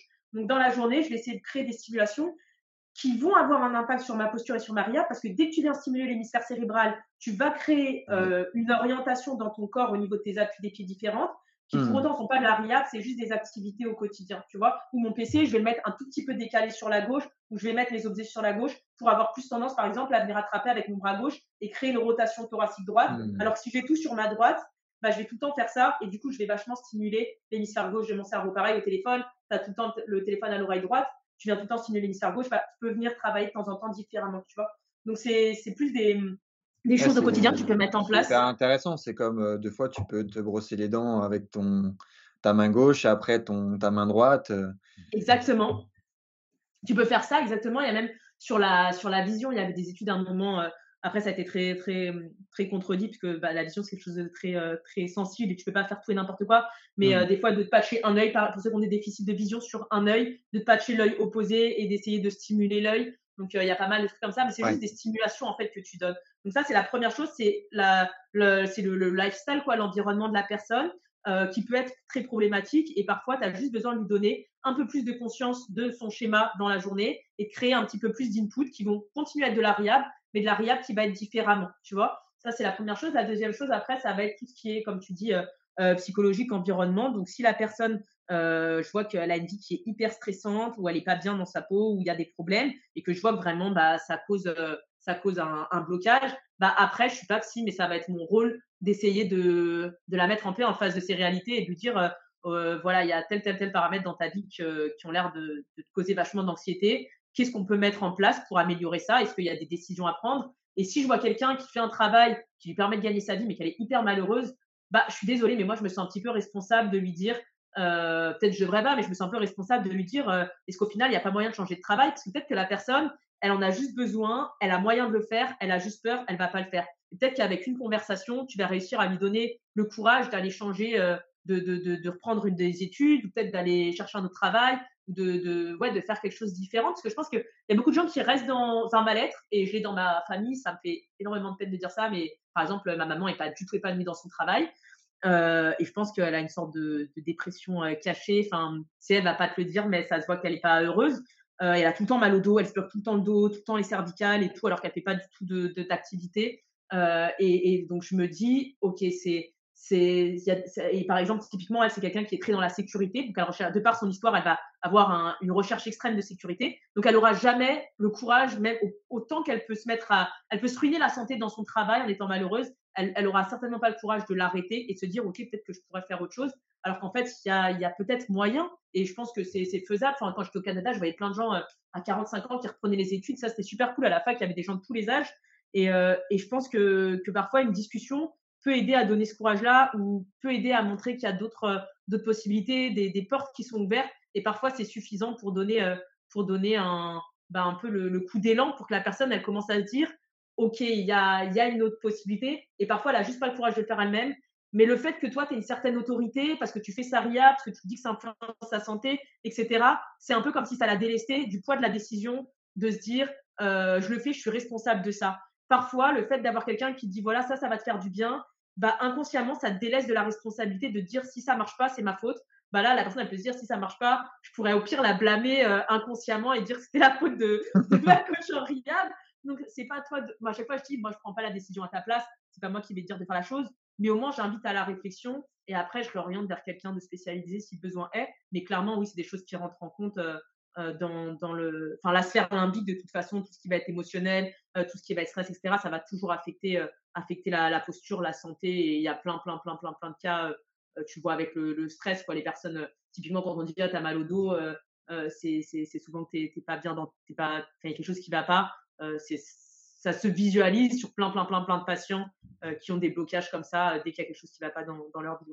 Mmh. Et je ne sais pas si ça existe, mais est-ce qu'il il y a une, une histoire de la réhab? Dans le sens où est-ce que c'est un peu des méthodes nouvelles de par ce monde moderne qui nous amène à se poser autant de questions et à se sédentarité un peu plus? Peut-être aussi parce que le monde d'avant sachant que on se déplaçait peut-être plus, on utilisait plus notre motricité fine, on devait survivre aussi à des, choses un peu plus sur le terrain, et peut-être que tous ces déséquilibres étaient comblés parce que on le faisait naturellement. Est-ce que tu allais checker un peu tout ça, un peu tout ce qui est. C'est une super question ce que tu poses et personne m'a posé cette question, donc c'est super cool que tu la poses. Non, j'ai jamais creusé d'où ça venait. Je sais un peu l'histoire l'histoire de la kiné, elle est intéressante, elle est un peu démotivante, par exemple, parce que tu vois que ça vient euh, au début d'un c'était vraiment lié au milieu euh, militaire et le but c'était de créer des exercices au début mmh. euh, et à partir de ces exercices un peu physiques avec des élastiques avec des poids ça a été de créer des méthodes un petit peu. Donc tu as, l'histoire de la kiné ça tu ça, ça, ça, oui. Mais ce qui est histoire riable non je pense que comme tu dis c'est quelque chose qui s'est développé ces dernières années je pense surtout avec la la l'intérêt euh, et le regain pour la santé, parce qu'il y a de plus en plus de, je pense, de, bah, je pense qu'en fait, en tout cas, nos besoins, ils ont changé. À l'époque, il y avait un besoin de survie qui était beaucoup plus important. C'était le but, c'était de survivre, nourrir, manger, etc. Maintenant, on est dans une société où il y a plus d'argent, où le besoin de survie primaire, il est plus ou moins assuré pour la majorité des personnes, euh, mmh. avec toutes les aides, etc. Et du coup, on peut se permettre de chercher à avoir une qualité de vie meilleure. Donc, on commence à s'intéresser un petit peu, je pense, à tout ce qui est euh, douleur, problèmes de santé, esthétique, etc. Euh, sinon, il n'y aurait pas du tout de regard esthétique. L'esthétique, c'est clairement pas le besoin. Euh, j'ai eu cette discussion hier avec quelqu'un qui m'a dit est-ce que, c'est intéressant, il m'a dit est-ce que l'esthétique euh, deviendrait pas le, le, le besoin euh, primaire pour la survie de l'être humain, dans le sens où le fait d'avoir une belle esthétique fait que tu vas être accepté par le groupe. Et donc, comme le besoin de l'homme est d'appartenir à un groupe, si son esthétique est, est s'il a une belle esthétique, il va réussir à s'insérer dans le groupe. Du coup, il va un, il va avoir, il va remplir son besoin d'appartenance. Et donc, du coup, ça deviendrait un besoin primaire. Donc, on avait cette discussion-là et tout. Donc, voilà. mais euh, donc, je pense que quand on arrive à ces discussions-là, c'est que le besoin, les besoins primaires, ils sont satisfaits. Et du coup, on est un peu dans quelque chose d'un peu plus, euh, bah, c'est un peu plus du luxe de se soucier de sa santé, de tes douleurs, etc. Et je pense que c'est, c'est avec ça, avec ce, ce, ce, gain de standing de vie, entre guillemets. Euh, mais après, c'est des choses qui sont présentes depuis très, très, très longtemps. Donc, si tu regardes, par exemple, dans certaines. c'est quand même des choses qui sont regardées. Quand on regarde dans certaines tribus, par exemple, et dans certaines populations euh, je me souviens plus du nom des populations, c'est une tribu. Les petits, je crois que c'est en Asie, les petits, quand ils naissent, ils les emmitouflent, genre, euh, ils les serrent avec des, des mmh. rubans euh, très, très, très, très forts pour mmh. maintenir leur posture euh, droite. Il y a un article, en fait, qui est, je le lisais hier, donc c'est parfaitement, un article, je sais plus sur quel truc, mais je, je te dirai. C'est hyper intéressant. Il montre, en fait, toutes les techniques qui sont utilisées en posturologie pour euh, faire que l'enfant il soit droit et qu'il n'ait pas, euh, par exemple, une syphose ou qu'il n'ait pas une scoliose ou qu'il soit pas tout tordu. Donc, il est, eux, dans leur croyance, s'ils emmitouflent le petit décliné dans des sortes de cordons et qu'ils le serrent, ils le serrent, ils le serrent, ils le tendent, bah, le petit va avoir un rachis euh, bien droit, tu vois. Donc, je pense que c'est des questions qui, malgré tout, sont présentes depuis plus longtemps que, que ça. Mais alors, de comment c'est arrivé, je ne sais pas, est-ce que ça a toujours été là ou est-ce que est-ce que clairement, je pense qu'aujourd'hui, on s'y intéresse plus parce qu'on a plus les moyens de s'intéresser à ça et on a plus le temps. Parce que je pense que tu vas euh, en fin fond de l'Afrique, euh, bah, les gens ils vont peut-être pas se soucier euh, des mêmes des mêmes choses quoi globalement. Mais mais je pense quand même qu'il y a un, bah, ça reste de la santé, ça reste du bien-être et je pense que n'importe qui quand quand tu vois l'état dans lequel ça peut te mettre d'avoir certaines douleurs, je pense que mmh. ça devient une priorité qui est quand même ouais. Et puis le fait de voir le souffrir aussi, je pense peut-être même pas pour toi, mais quand tu vois quelqu'un que tu aimes qui souffre, tu as envie de mmh. l'aider. Donc peut-être mmh. que ça s'est aussi développé dans ce, dans ce, mode-là un petit peu. Ouais, c'est ça. C'est une très bonne question, je m'intéresserais. Une sociologie de la ouais, Dans ma tête, j'ai eu une image d'une Victoria il y a 4000 ans qui euh, faisait des. Euh, qui fait de la réhab. Euh. Non, mais c'est vrai qu'avant, vu qu'on n'avait peut-être pas toutes ces connaissances approfondies, scientifiques, avec toutes les machines qu'on peut avoir, peut-être qu'il y avait des personnes qui exploraient tellement leur corps parce qu'ils vivaient dans un endroit où peut-être bah, au niveau de la survie tout allait bien et qu'ils avaient cette possibilité de consacrer toute leur vie à l'exploration.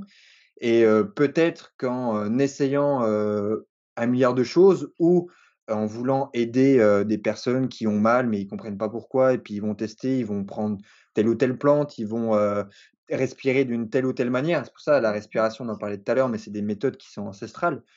Euh, je, me suis dit dans ma tête, est-ce qu'il y a peut-être un côté spirituel, un côté culturel, un côté ancestral lié à la réhab Ou en tout cas, est-ce que la réhab est allée, et je pense que oui, parce qu'on on intègre beaucoup de choses dedans, mais on a allé chiner des choses vraiment qui sont en lien avec des méthodes qui se font et qui ont prouvé leur pertinence avec le temps.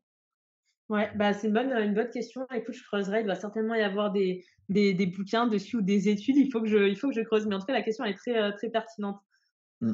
Ouais, tu vois, on peut, on peut même en parler ça sur le, le, coaching sportif, euh, le dire de faire du sport. Parce qu'aujourd'hui, faire du sport, c'est quelque chose qu'on s'est ancré dans la société. Se faire du sport, c'est etc. Mais c'est des choses qui avant, quand même, se faisaient quand même plutôt naturellement. Ou certainement, dans certaines tribus, avant, ils se réunissaient, puis pour être fort, pour pouvoir défendre sa tribu. Euh, il se pendait à des arbres, il faisait des tractions où il soulevait des pneus, enfin des, pas des pneus, ça n'existait pas, mais des, des, troncs ou des trucs comme ça. Voilà. Bah, c'est bah assez connu, hein, les, grandes guerres où euh, tu avais des mecs qui étaient vus comme des dieux par leur physique et puis ils étaient. C'était même leur métier à l'époque, c'est quelque chose qui existe en fait depuis longtemps. Puis ils devaient certainement déjà à l'époque, sans toute cette science, avoir des préparateurs physiques qui aidaient les mecs à, garder cette esthétique-là, etc. Mais c'est vrai que c'est hyper intéressant de comprendre qu'en fait, au final, même aujourd'hui, alors qu'on a énormément avancé, on a, ben, on n'a pas créé quelque chose. C'est des choses qu'on revoit au goût du jour, mais qui existent depuis la nuit des temps. Bah, d'un côté, je pense que tu vois aussi quand tu vas, clairement, quand tu vas dans, voir des trucs d'art ou tu vas regarder tout ce qui est mmh. mythologie grecque, mythologie romaine. Même tu vas à Paris mmh. dans n'importe quel musée de peinture, tu vas voir, tu vas voir tout ce qui est statues, surtout. Tu vois les physiques qui étaient peints. en tout cas chez les hommes, pas chez les femmes, bien sûr, parce que le sport pour les femmes et l'activité est venu bien après. Mais en tout cas chez les hommes, clairement, c'était des profils, des profils hyper athlétiques chez une grande majorité, parce qu'il y avait beaucoup de combattants, beaucoup de guerriers, beaucoup de personnes actives. Et après, je pense que peut-être c'est venu, comme tu dis, de, de dans, finalement dans cette évolution-là, le fait qu'on ait perdu cette caractéristique, ce mode de vie, fait qu'il y a peut-être eu un besoin de, de le reproduire ailleurs parce que du coup, bah, on s'éloigne de notre nature. Mais je pense que quand on s'éloigne trop de. C'est un peu comme je pense le, truc de la nature. Euh, avec ce, par exemple, là, tu as le phénomène de toutes les personnes qui vivent en ville qui essaie de retourner vers la campagne, qui essaie de mmh. faire des week-ends, des voyages, etc. Le fait de s'être éloigné de l'environnement naturel crée quand même une sorte de mal-être. Et je pense que dans notre nature, le fait d'avoir une dépense physique, une activité, euh, de courir ou d'exprimer aussi, parce que je pense que dans l'activité physique, tu libères aussi des émotions, tu libères du stress, tu libères plein de choses. Le fait de l'avoir perdu, puisque notre mode de vie a changé, fait qu'on mmh. a peut-être eu besoin de le déporter autrement. Et du coup, on a peut-être créé aussi euh, euh, ce truc-là de l'activité physique au final pour, bah, pour avoir un moyen de, de continuer à, à, à, assouvir nos, nos besoins, un besoin primaire, en fait, tout simplement. Ouais, c'est top. Bah, merci en tout cas, Victoria, pour ces magnifiques échanges.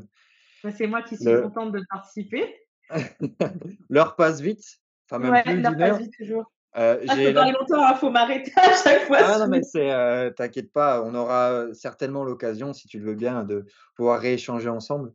Avec plaisir, avec plaisir, il n'y a pas de souci, c'est la même chose. La semaine dernière, je fais un, dans les deux semaines, je fais un podcast et on devait durer une heure. Finalement, ça a duré deux heures et demie. Elle m'a dit, là, c'est le podcast le plus long que j'ai fait. Je dis, ah, je suis désolée. Je dis, moi, si tu m'arrêtes pas, euh, on est là jusqu'à minuit. Donc, euh, avec plaisir pour un deuxième épisode.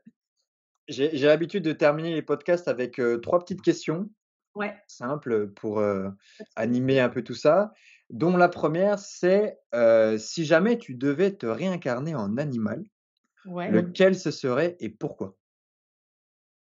Alors, je dirais un genre un, jaguar, parce que je trouve ça cool, parce que ça court vite et que j'aime bien sprinter, même si euh, je suis petite, euh, parce que je trouve que c'est un animal qui est, euh, ouais, je sais pas, qui est puissant, qui est dominant. En fait, je trouve que c'est un animal qui représente vachement les, les, les, un peu les pulsions internes qu'on a, qu'on monte pas aujourd'hui. Du coup, je trouve ça, je trouve ça très cool. Et parce que je suis hyper active et que je me verrais pas être un koala à dormir toute la journée c'est un peu contradictoire. Quoi, mais... un, jaguar, c'est pas mal. Pas un chat, parce qu'un chat, c'est trop passif, mais un jaguar, c'est pas mal. Et question à part, euh, toi, tu crois en la réincarnation? Euh, C'est une bonne question. genre, je, suis, je dirais que je suis agnostique. Genre, je dis pas que ça n'existe pas ou je dis pas que ça existe. J'ai plutôt tendance à pas être croyante. Genre, j'ai pas, j'ai pas de foi euh, en moi-même, mmh. mais sinon, j'ai pas, j'ai pas de, j'ai pas de pratique religieuse. J'ai pas non plus une foi spirituelle. Euh, par contre, je suis vachement attentive à des choses de, de l'environnement et il y a des choses qui pour moi n'ont pas d'explication, des choses auxquelles j'ai assisté qui n'ont pas eu d'explication et qui me laissent penser que des fois il y a quelque chose. Alors je dirais pas qu'il y a une vie après la mort, mais qu'il y a une présence. Ça, ça m'est arrivé. Euh, j'ai mon, j'ai mon, ça c'est un truc par exemple tout con, mais c'est par exemple mon ex qui est décédé. Euh, à chaque fois quand c'est le jour de mon anniversaire, parce que ça arrivait le jour de mon anniversaire, je vais sur ma fenêtre. Et puis, euh, il y a deux, trois ans, j'étais à Montpellier et j'ai dit, euh, si tu es là, j'ai dit, euh, fais-moi un signe. Et il y avait rien dans le ciel. Il y avait genre pas une seule étoile, pas rien du tout. Il faisait noir, noir, noir, noir, noir. Et genre, oh, c'est pas, c'est pas trois ans après. C'est genre, j'étais là, il y avait rien. Au moment où j'ai dit ça, dans les cinq secondes, il y a une étoile filante qui est passée, mais pas à droite de là où je regardais. Genre, je regardais là et devant moi, il y a une étoile filante qui est passée. Et dans les cinq secondes. Et tu mmh. vois, j'y crois pas forcément, mais je me suis dit, quand même, genre, c'est une grosse coïncidence, tu vois. Ou pareil, j'avais mis une bougie euh, une nuit, euh, je mets toujours une bougie la, toute la nuit ce jour-là. J'avais mis la bougie et non, il y avait plein de vent et tout. Normalement, la bougie, elle va s'éteindre. La bougie, elle s'était pas éteinte de genre le lendemain matin, je me suis réveillée. Pour moi, la bougie, elle devait être éteinte. Clairement, il y avait eu du vent toute la nuit. Elle était toujours allumée et du coup, je me disais, il y a, je sais pas, c'est des petites choses comme ça, tu vois. Euh, et j'ai une autre histoire comme ça aussi. c'est pas moi, c'est dans, dans ma famille. Ma, un rosier qui était complètement, euh, complètement euh, éteint, qui était complètement euh, mort. et le jour de, de, de, la, de la naissance de la personne qui était décédée, le rosier s'est remis en fleurs. Mais le rosier, il était mort depuis genre, je sais pas, depuis trois mois. Et moi, en fait, c'est même pas que je suis croyante, donc du coup, je me dis, ok, c'est surnaturel, ça fait pas de sens. Mais du coup, bah, je me dis, ok, il y a des trucs, j'ai pas d'explication. Moi, je crois pas, mais il y a une énergie ou un peu comme l'intuition, des trucs que tu sens. Je pense qu'il y a une énergie. Je sais pas si c'est la nature, si c'est la vie, j'en sais rien. Mais je pense qu'il y a quelque chose, ouais. Ouais. Ok. Mais je sais pas, je pense pas que j'aimerais intégrer en Jaguar. Ça serait cool, mais je pense pas. Qui sait, peut-être. Si on a encore dans quelques années. peut-être. Peut-être qu'on se euh rencontrera et on fera un podcast entre un jaguar et un autre animal. Euh. voilà si tu as un livre à nous conseiller, peut-être le livre qui t'a permis de tout changer, ce serait lequel et pourquoi? Waouh, il y a plein de livres que j'adore. ça dépend du domaine. J'ai pas. bah là, celui que j'ai en ce moment, c'est lui. Attends, je peux j'en ai deux là qui sont cool. J'en ai deux qui sont cool. C'est pas les livres qui ont tout changé. J'en ai, j'en ai pas un qui a tout changé parce qu'il y a plein de domaines différents. Ah, je vois le James Nestor. ouais, il y a James Nestor sur la respiration qui lui est, est, cool, que j'aime bien relire de temps en temps. Et j'en ai un. Qui est simple en plus. C'est quoi? Qui est simple de compréhension pour tout le monde. C'est vraiment top. Ouais. Pour la respiration, c'est vraiment une bonne introduction, je trouve. Mm. Euh, il y en a d'autres, mais il y a Patrick McKeown aussi qui est bien, mais celui-ci, c'est une bonne, une bonne base. Et après, en termes de RIAB, il y a celui-ci qui est super cool, c'est sur les fascias, et c'est un truc sur lequel je ah. tout. Attends, je sais pas si tu arrives à voir. C'est un livre qui a été écrit par plusieurs personnes. Donc, dessus, tu as, as Schlepp, tu as Sheito, qui est super, Léon Sheito, tu as Finlay, et c'est un, s'appelle The Tensional Network of the Human Body. C'est un gros, gros pavé sur les fascias, mais il est euh, hyper intéressant. Donc, comme c'est un sujet qui est en pleine exploration et, euh, et qui, euh, je pense, je pense qu'on va, ils en parlent comme un, comme un sixième, euh, sixième organe. Et je pense que ça va prendre de plus en plus d'importance, même si c'est critiqué par pas mal euh, d'études. Euh, c'est un truc sur lequel, en ce moment, je commence à creuser un peu, un peu plus. Donc, euh, donc voilà, du coup, ces deux-là. Okay, en livre changement de vie, sinon, non, comme ça. en fait, il y a plein de livres qui ont changé ma vie, donc ça serait trop difficile de, de dire, ouais. Et comment on peut te retrouver sur les réseaux? Comment on peut rentrer en contact avec toi via les réseaux sociaux, via même peut-être tes projets? Je sais que tu fais des podcasts, etc. Ouais, alors, donc mon réseau social principal pour me contacter, c'est The Human Movement Therapy. Donc, c'est le nom de. c'est En gros, c'est tout en minuscule attaché, The Human Movement Therapy. Donc, ça, c'est sur Instagram. C'est la même chose pour mon site web, mais que je n'ai pas mis à jour depuis au moins six ans, qui est une horreur qu'il faut que je fasse faire à zéro. Euh, je pense que le domaine, il va expirer. En plus, j'ai eu un lien ce, midi. Mais globalement, c'est www.thehumanmovementtherapy.com. Euh, mhm. après, j'avais ma chaîne YouTube avec mon conjoint, ouais, euh, Podcast, où on faisait des podcasts, mais on a un peu arrêté. Donc moi, de côté, j'ai ma chaîne de podcast où c'est la même chose, c'est The Human Movement Therapy Podcast, euh, qu'il y a sur Spotify, sur iTunes, mais on peut accéder directement au, au podcast, au YouTube, à tout via mon, via mon Instagram. Donc, c'est le, le, plus simple. Euh, voilà, c'est les moyens de contact, euh, contact principaux. Super, top. Et tu as, des projets là dans l'avenir euh, tu, nous parlais d'avoir certainement un cabinet, etc. Euh, dans quel lieu tu vas toujours rester euh, aux Pays-Bas Est-ce que tu vas sortir un mentorat Je sais que tu as plein de projets, même si ton envie première, ça doit être de terminer tes études. Mais alors, tout le monde dit que je suis un missile euh, en pleine volée, donc euh, c'est difficile de savoir où est-ce que je vais atterrir. Non, j'ai pas du tout envie de me stabiliser. Par contre, je sais que je vais avoir besoin, si je veux avoir un cabinet, de me poser un peu. Donc là, les projets, il y en a plusieurs. Euh, on m'a proposé de donner des séminaires euh, en France pour deux différentes choses. Donc la première, c'est sur les fascias. Euh, Et donc ça serait donc il y a cette possibilité là que je donne des séminaires sur les fascias en France. La mmh, deuxième possibilité, c'est donner des séminaires pour RT, qui est une technique euh, de, de, de, de, release euh, de tout ce qui est euh, trigger point, etc. et des mmh. tissus. Donc ça, c'est une deuxième possibilité, c'est que je fasse des formations en France sur ça. Mmh. La troisième projet, donc c'est à l'ouverture du cabinet, les mentorats, des séminaires. Donc ça, il y en a déjà un qui est programmé. Donc là, je donne un séminaire en, ma en mars. Non, en avril, pardon. J'ai un séminaire en avril vers Marseille pour euh, Fred Cause, qui est un kiné, euh, sur lequel je vais, qui m'a demandé d'intervenir, euh, voilà, sur le plancher pelvien. Et mmh. derrière, moi, je vais enchaîner avec des séminaires l'été un petit peu, avec avec mon conjoint certainement, et après en Suisse un petit peu, peut-être en Belgique, en France. Donc certainement des séminaires et peut-être le mentorat en plus. Et je suis en train d'écrire un livre qu'il faut que oh. j'ai mis de côté. Voilà, j'ai mis de côté un peu avec le avec les études, parce qu'il faut se focus, mais il y a le livre qui est en cours. Euh, voilà, et je pense que ça fait déjà pas mal de choses. Et où, je sais pas, j'aimerais bien euh, bah, rester certainement euh, sept mois aux Pays-Bas pour faire un peu de cabinet et derrière enchaîner. C'est une réflexion, c'est pas encore sûr. Et ensuite, j'aimerais retourner en Indonésie un petit peu parce que c'est un bon cadre pour pour développer des projets, je pense. Donc, il y aura certainement un petit séjour en Indonésie. Et ah non, il y a les États-Unis avant. Donc, de septembre à novembre, je serai aux États-Unis parce que je fais un stage aux États-Unis. Et donc voilà, j'ai pas mal de projets, mais ça risque d'être un peu partout dans le monde entier. Trop bien, bah, je te souhaite euh, le meilleur dans tous tes projets, euh, de garder cette belle énergie, cet enthousiasme, euh, enfin tout. Donc, bah, vous aussi surtout. J'espère que pour toi, comment ton prénom c'était? Malo. Malo, ouais, j'espère que ton, ton expérience en tant que stagiaire sera bien. C'est hyper important les stages. J'espère que toi aussi, tu en tireras des bonnes choses. Du coup, on a une bonne discussion sur euh, mentor, mentoré, donc vous aurez moyen d'explorer tout ça. Et, euh, et c'était super cool de faire partir du, du podcast. Et puis, euh, bah, j'écouterai ça quand il sortira. Et je suis disponible si tu veux faire un deuxième épisode sans problème. bah, avec grand plaisir. vraiment un grand merci à toi. Merci à vous deux. ciao. ciao. ciao.